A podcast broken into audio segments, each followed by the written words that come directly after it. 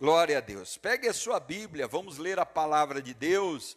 Hoje nós estamos dando início à campanha Derrubando as Muralhas de Jericó. Derrubando as Muralhas de Jericó. E esta campanha, ela está baseada na história, né, na história da conquista do povo de Deus à terra prometida. E esta história está contida lá em 1 Samuel. Então você vai pegar a sua Bíblia e vai abrir lá em 1 Samuel, no capítulo 1. Capítulo 1 de 1 Samuel, nós vamos ler a palavra de Deus. Nós vamos ver Deus, nós vamos ver aqui Deus, é, Deus, nós vamos ver Deus é, chamando Josué, né? nós vamos ver Deus é, dando uma missão a Josué e animando ele. Glória a Deus, louvado seja Deus. Os irmãos encontraram, amém? Prim, é, 1 Samuel capítulo 1. Vamos ler desde o primeiro versículo, a palavra de Deus diz assim. Ah, Josué, desculpe, irmãos. Meu Deus do céu. Olha,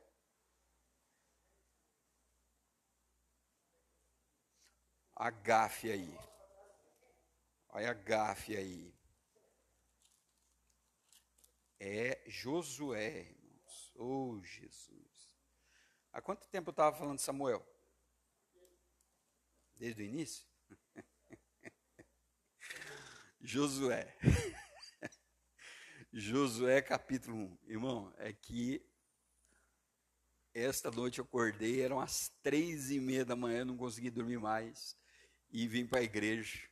E estou aqui até agora. É, então, a cabeça está meio. Né? Mas vamos lá. Josué, capítulo 1.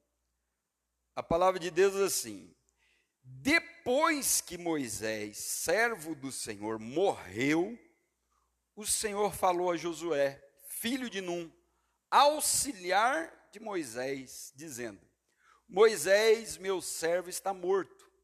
Prepare-se agora e passe este Jordão, você e todo esse povo, e entre na terra que eu vou dar aos filhos de Israel. Todo o lugar, todo lugar que puserem a planta do pé, eu darei a vocês, como prometi a Moisés. Amém?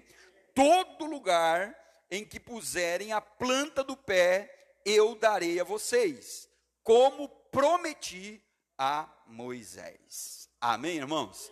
Graças a Deus. Pode sentar.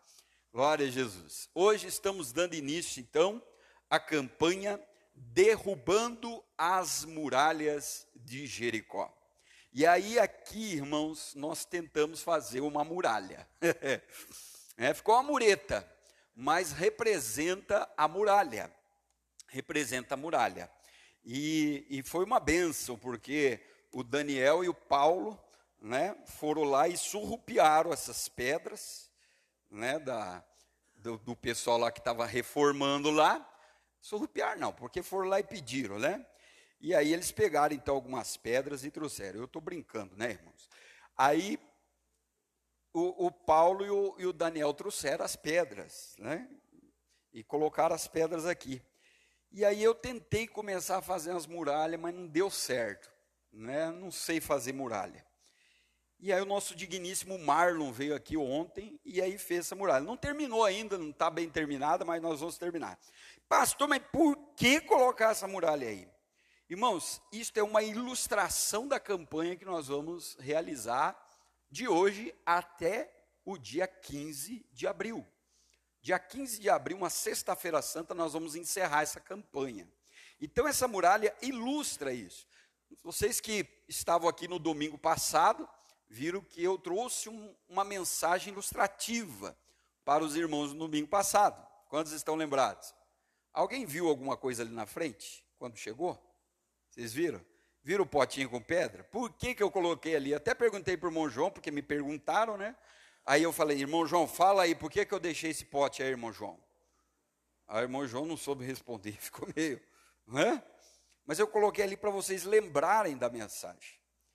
Aí quando você chega e você olha para aquele pote cheio de pedra ali, olha aí ó, o pote que o pastor usou para a mensagem. Mas que mensagem foi essa?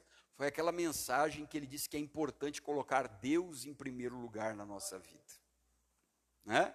Então a mensagem ilustrativa, irmãos, ela é, fixa mais o conhecimento né, nas nossas vidas. E aqui essa muralha é apenas ilustrativa, para que nós possamos então é, entender, compreender os princípios do Senhor para as nossas vidas e também, né, para que você, quando olhar essa muralha aqui, você vir na igreja, você saiba que sexta-feira nós estamos fazendo a campanha derrubando as muralhas de Jericó e você não pode faltar.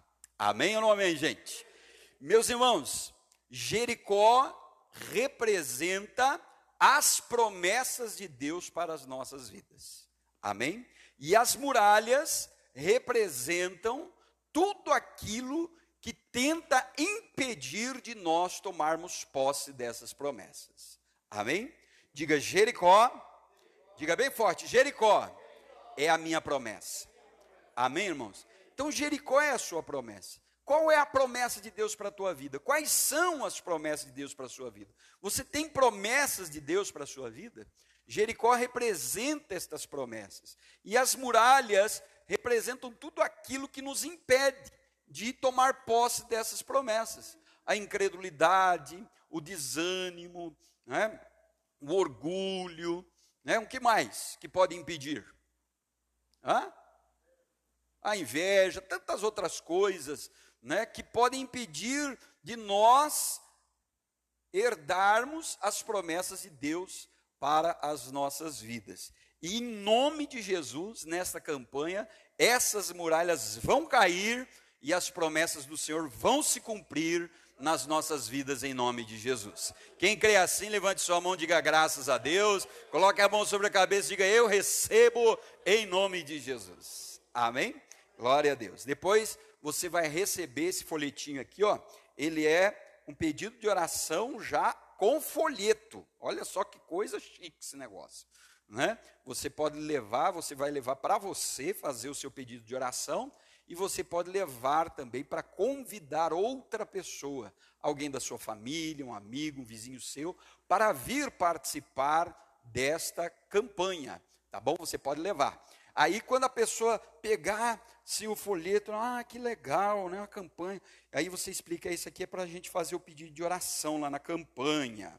Aí a pessoa diz assim, então eu vou fazer o pedido de oração e você leva lá para mim. Né? Você leva na igreja para mim o pedido de oração. Sabe o que, que você vai fazer? Você vai fazer assim, ó. Você é muito folgado, você vai falar para essa pessoa. Você é folgado demais. Não. É para você ir, você vai fazer o pedido de oração e você vai levar esse pedido de oração. Não vou fazer nada por você, não. Você quer a bênção? Vai buscar a bênção. Amém ou amém? É claro que você não vai falar com toda essa agressividade que eu falei, né? Vai falar com jeitinho, né? Vai falar com jeitinho para que essa pessoa possa vir. Né? Mas eu quero que você faça a sua parte, convide as pessoas, né? se elas vão vir ou não, isso é outra coisa. Mas eu quero que você faça a sua parte, porque a bênção de Deus, as promessas de Deus, não são só para mim, não é só para você, não é só para nós que estamos aqui. As promessas de Deus são para todos, as bênçãos de Deus são para todos. Amém, irmãos? E nós devemos mostrar o caminho da bênção, nós devemos mostrar o caminho que é Jesus Cristo para a vida dessas pessoas. Então vamos aproveitar a oportunidade e fazer isso. Aí depois você vai poder pegar seu folhetinho e também levar para convidar outras pessoas para estar com a gente aqui. Glória a Deus. Louvado seja Deus. Meus queridos irmãos, nós lemos aqui no livro de Josué, o primeiro capítulo, a comissão de Josué. Deus comissionando Josué a ser a pessoa responsável em liderar o povo de Israel para entrar na terra prometida. Agora, isto aconteceu muito antes desse tempo.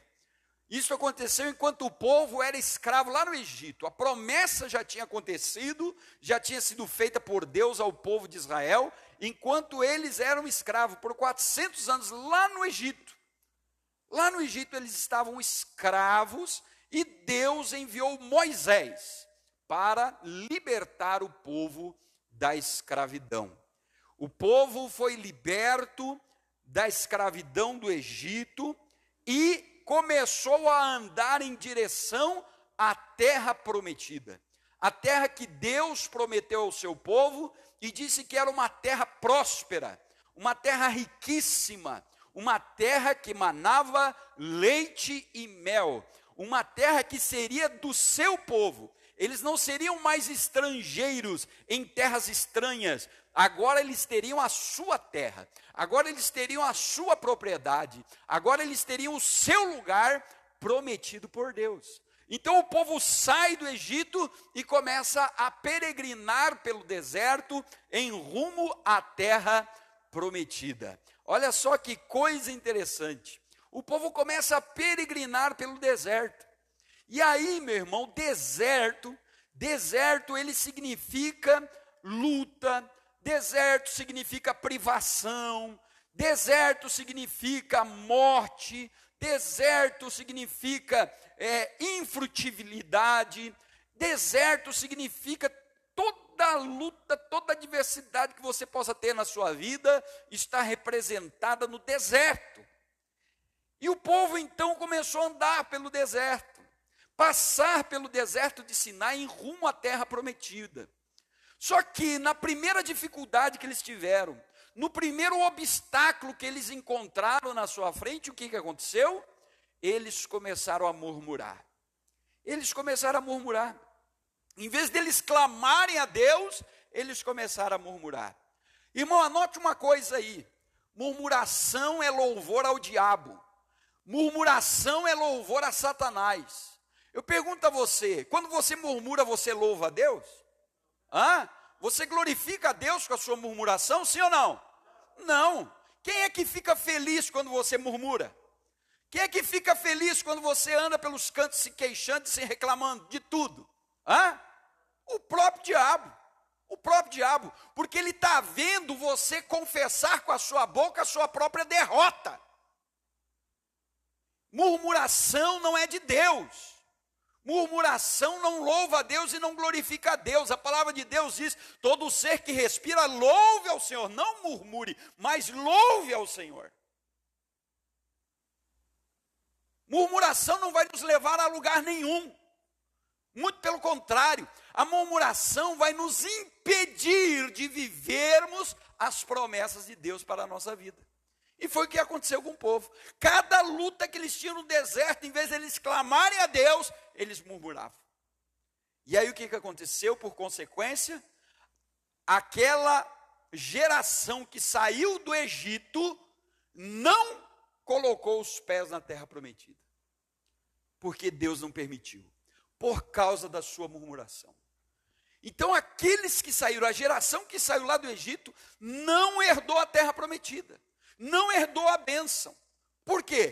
Porque murmuraram. Quem que herdou a bênção? Os seus filhos. Os filhos deles herdaram a bênção. E sabe por que, que os filhos dele herdaram a bênção?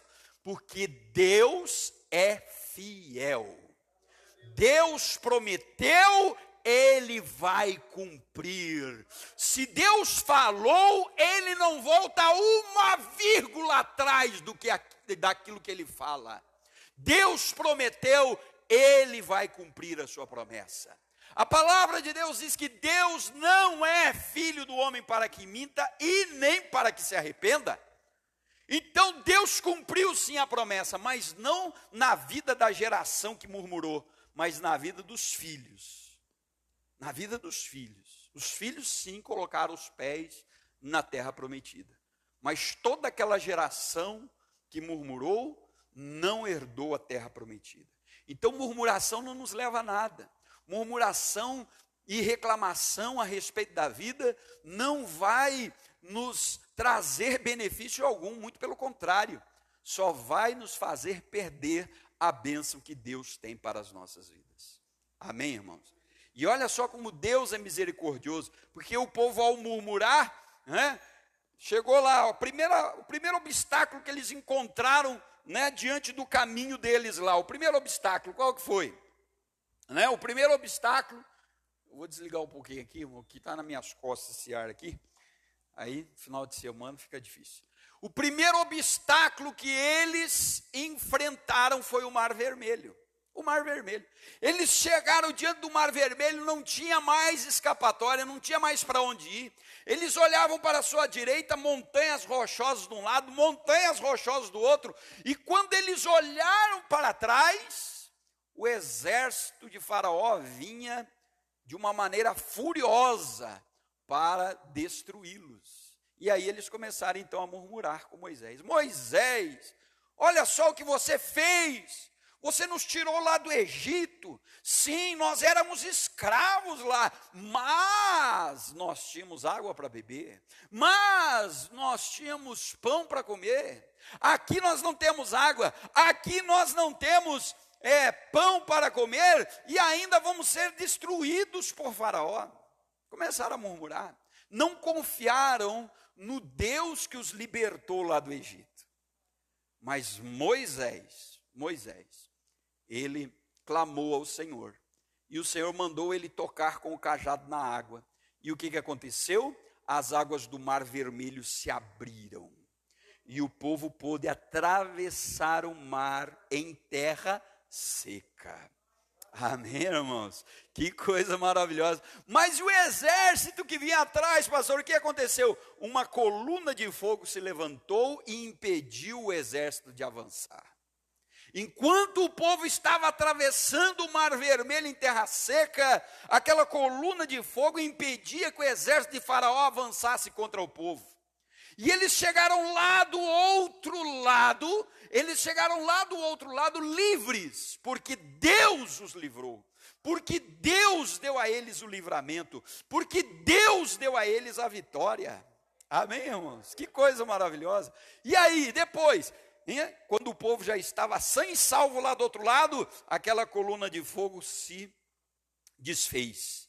E aí, quando o exército de Faraó viu que o povo atravessou o mar, que o mar estava aberto, eles pensaram: bom, se o povo atravessou, a gente pode atravessar também. E eles começaram a avançar em direção ao povo, atravessando o mar, mas enquanto eles estavam lá no meio da travessia, o que, que aconteceu? O mar se fechou. O mar se fechou e todo o exército de Faraó pereceu. Olha só. Deus deu grande livramento e vitória para o seu povo. Amém, irmãos? Diga graças a Deus. É assim que Deus é, um Deus misericordioso, mesmo o povo murmurando, Deus é misericordioso.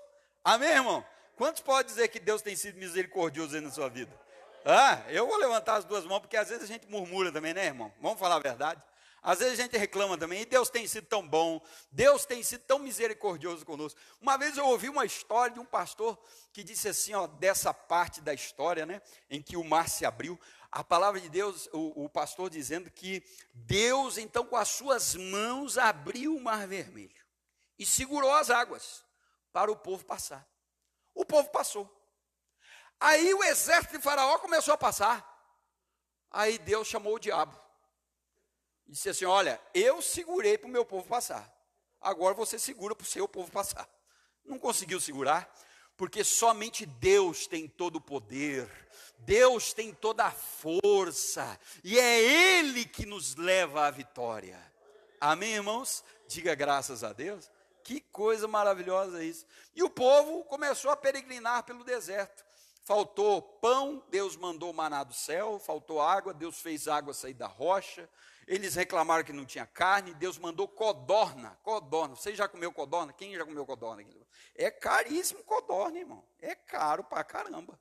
Né? E Deus mandou as codornizes do céu para alimentar o povo. Deus sempre cuidou do seu povo em meio ao deserto. Então, irmão, se você estiver passando pelo deserto, se você estiver passando pela prova, lembre-se quem é o seu Deus. Ele é o Deus que cuida do seu povo enquanto ele passa pelo deserto.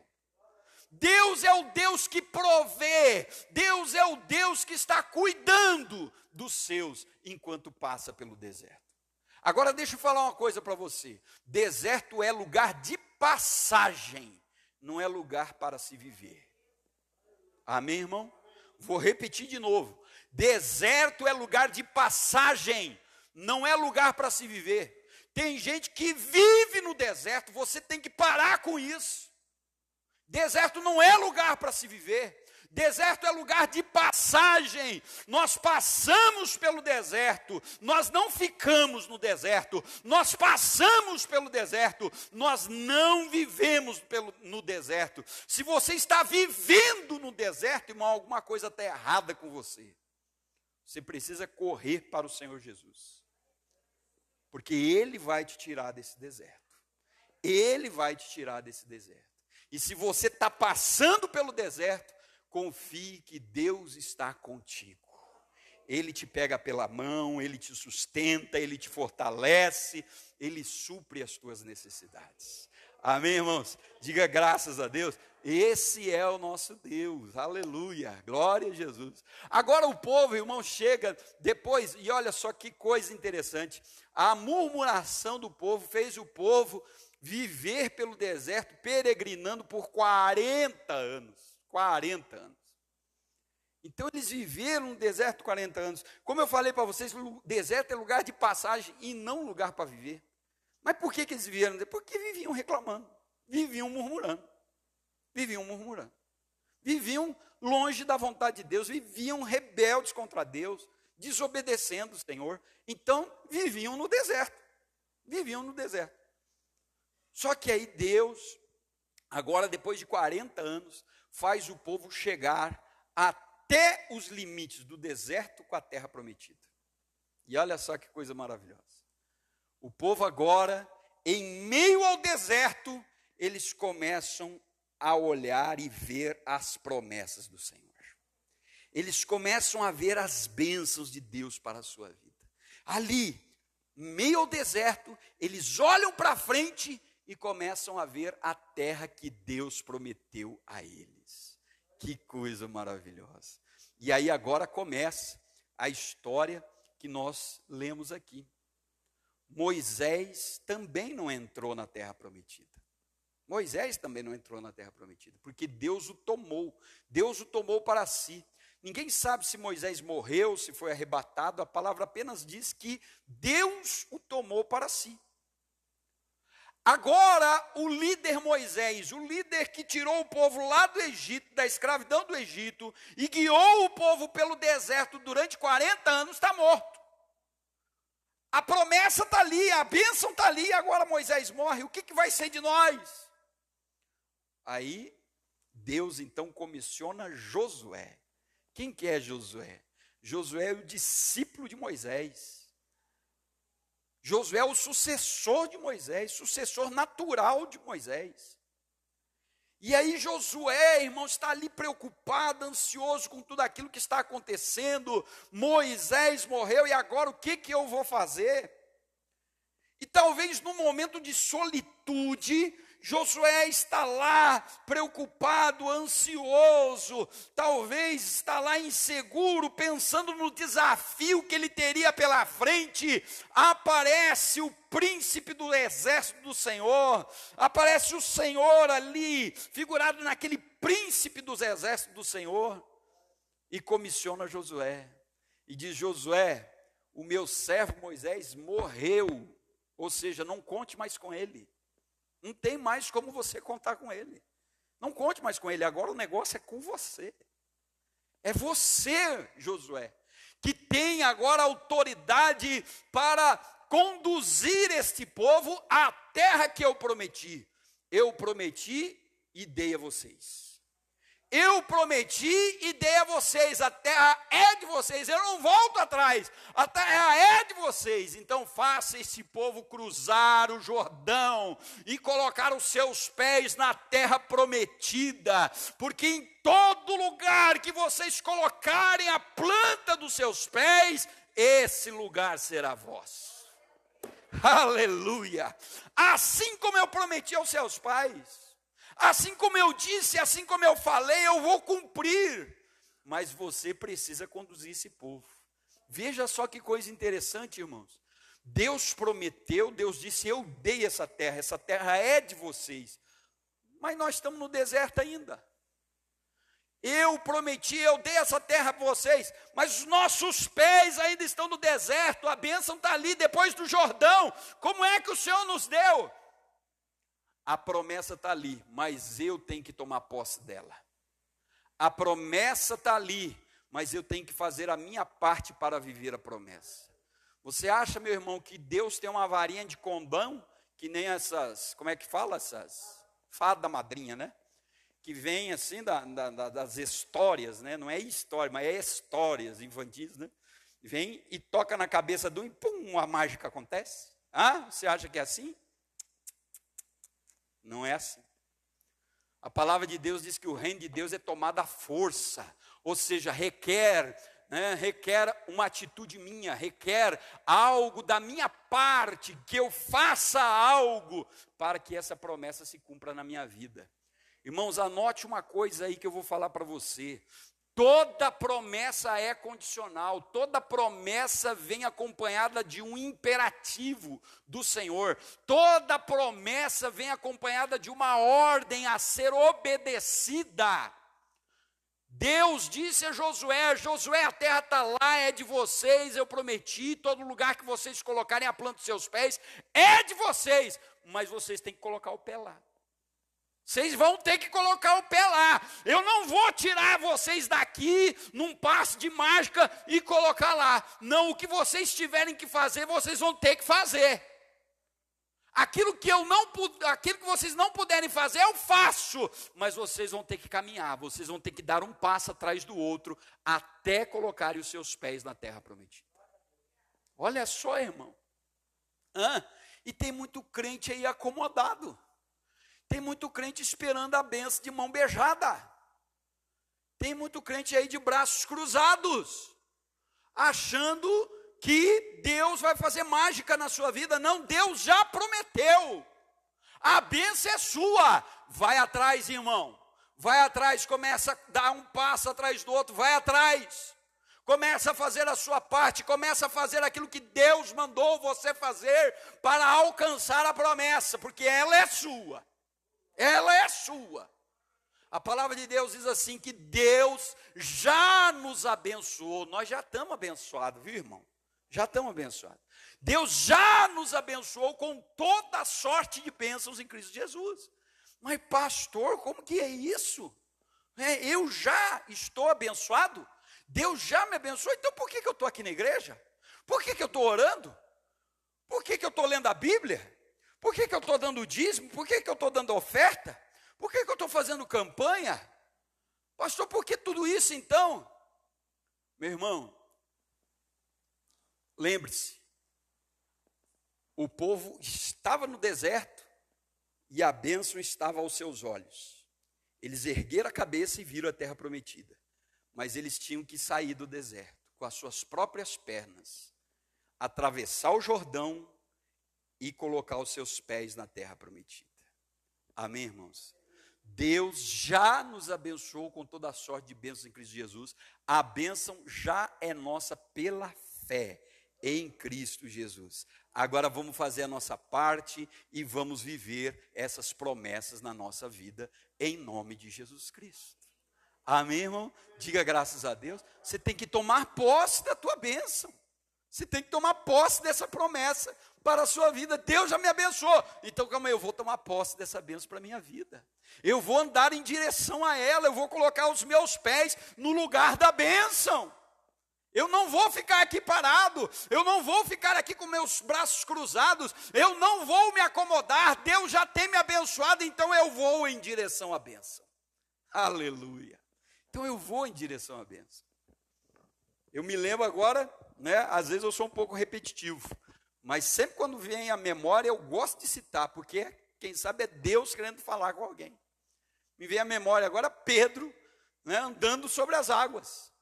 Jesus vai ter com seus discípulos andando sobre as águas, eles pensam que é um fantasma e eles gritam de medo. Aí Jesus, com a sua palavra doce, né, com a sua voz de paz, diz assim: Não temam, sou eu, não tenham medo, sou eu. Aí Pedro diz assim: Senhor, se és tu, faz com que eu vá ter contigo andando sobre as águas. E aí Jesus então desafia Pedro e diz: Vem. E Pedro coloca o pé para fora do barco e começa a andar em direção a Jesus pelas águas. Amém, irmãos? Diga graças a Deus. Se Pedro ficasse no barco, ele iria até Jesus? Se ele se acomodasse ali, se ele não tivesse fé para colocar o pé para fora do barco e começar a andar nas águas, ele chegaria a Jesus? Sim ou não? ele chegaria na sua bênção, que é Jesus? Não! Assim também somos nós, irmãos.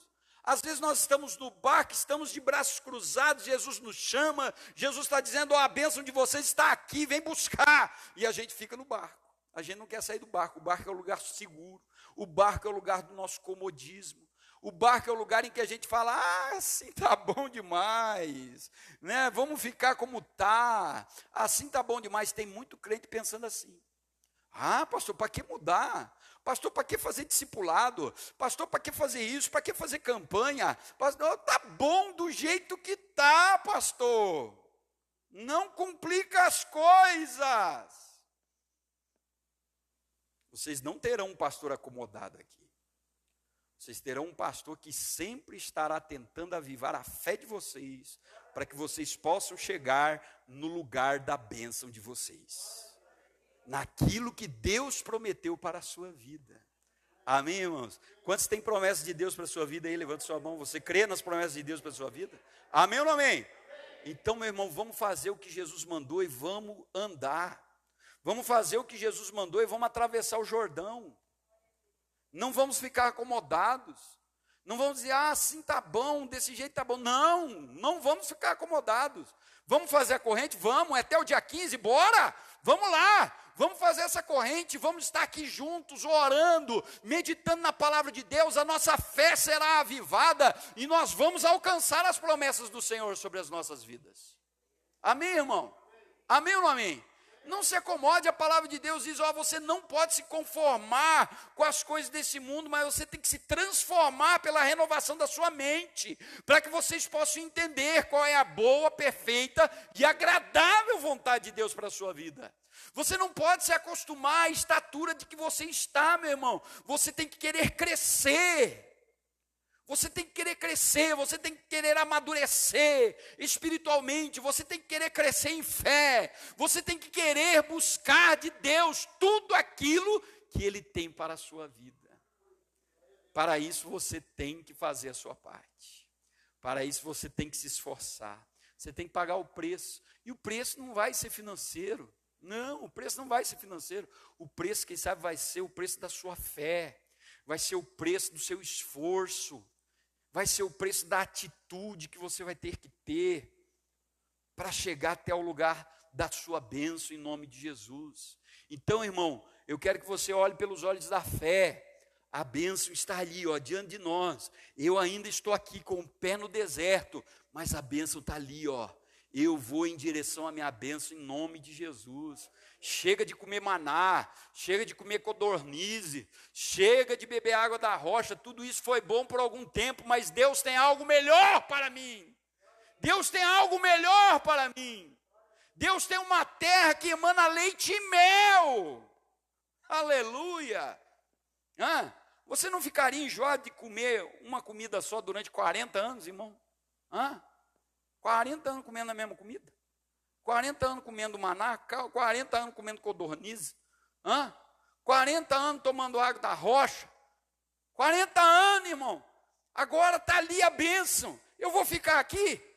Não, eu quero o mais que Deus tem para a minha vida. Deus tem mais para você.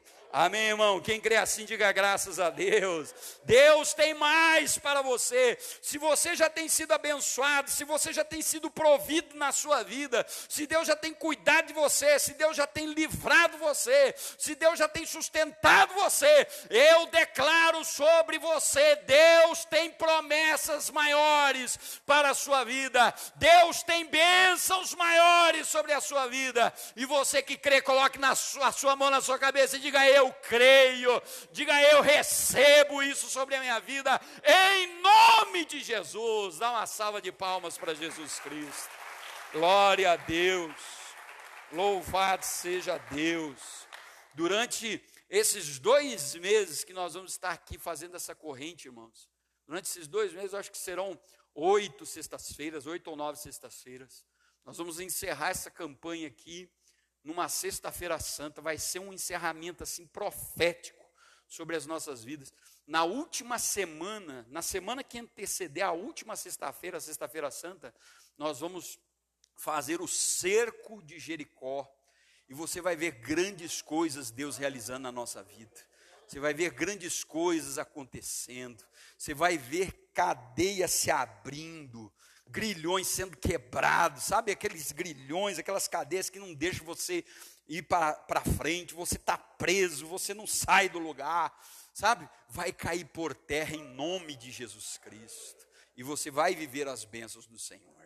Amém, irmão? Diga graças a Deus.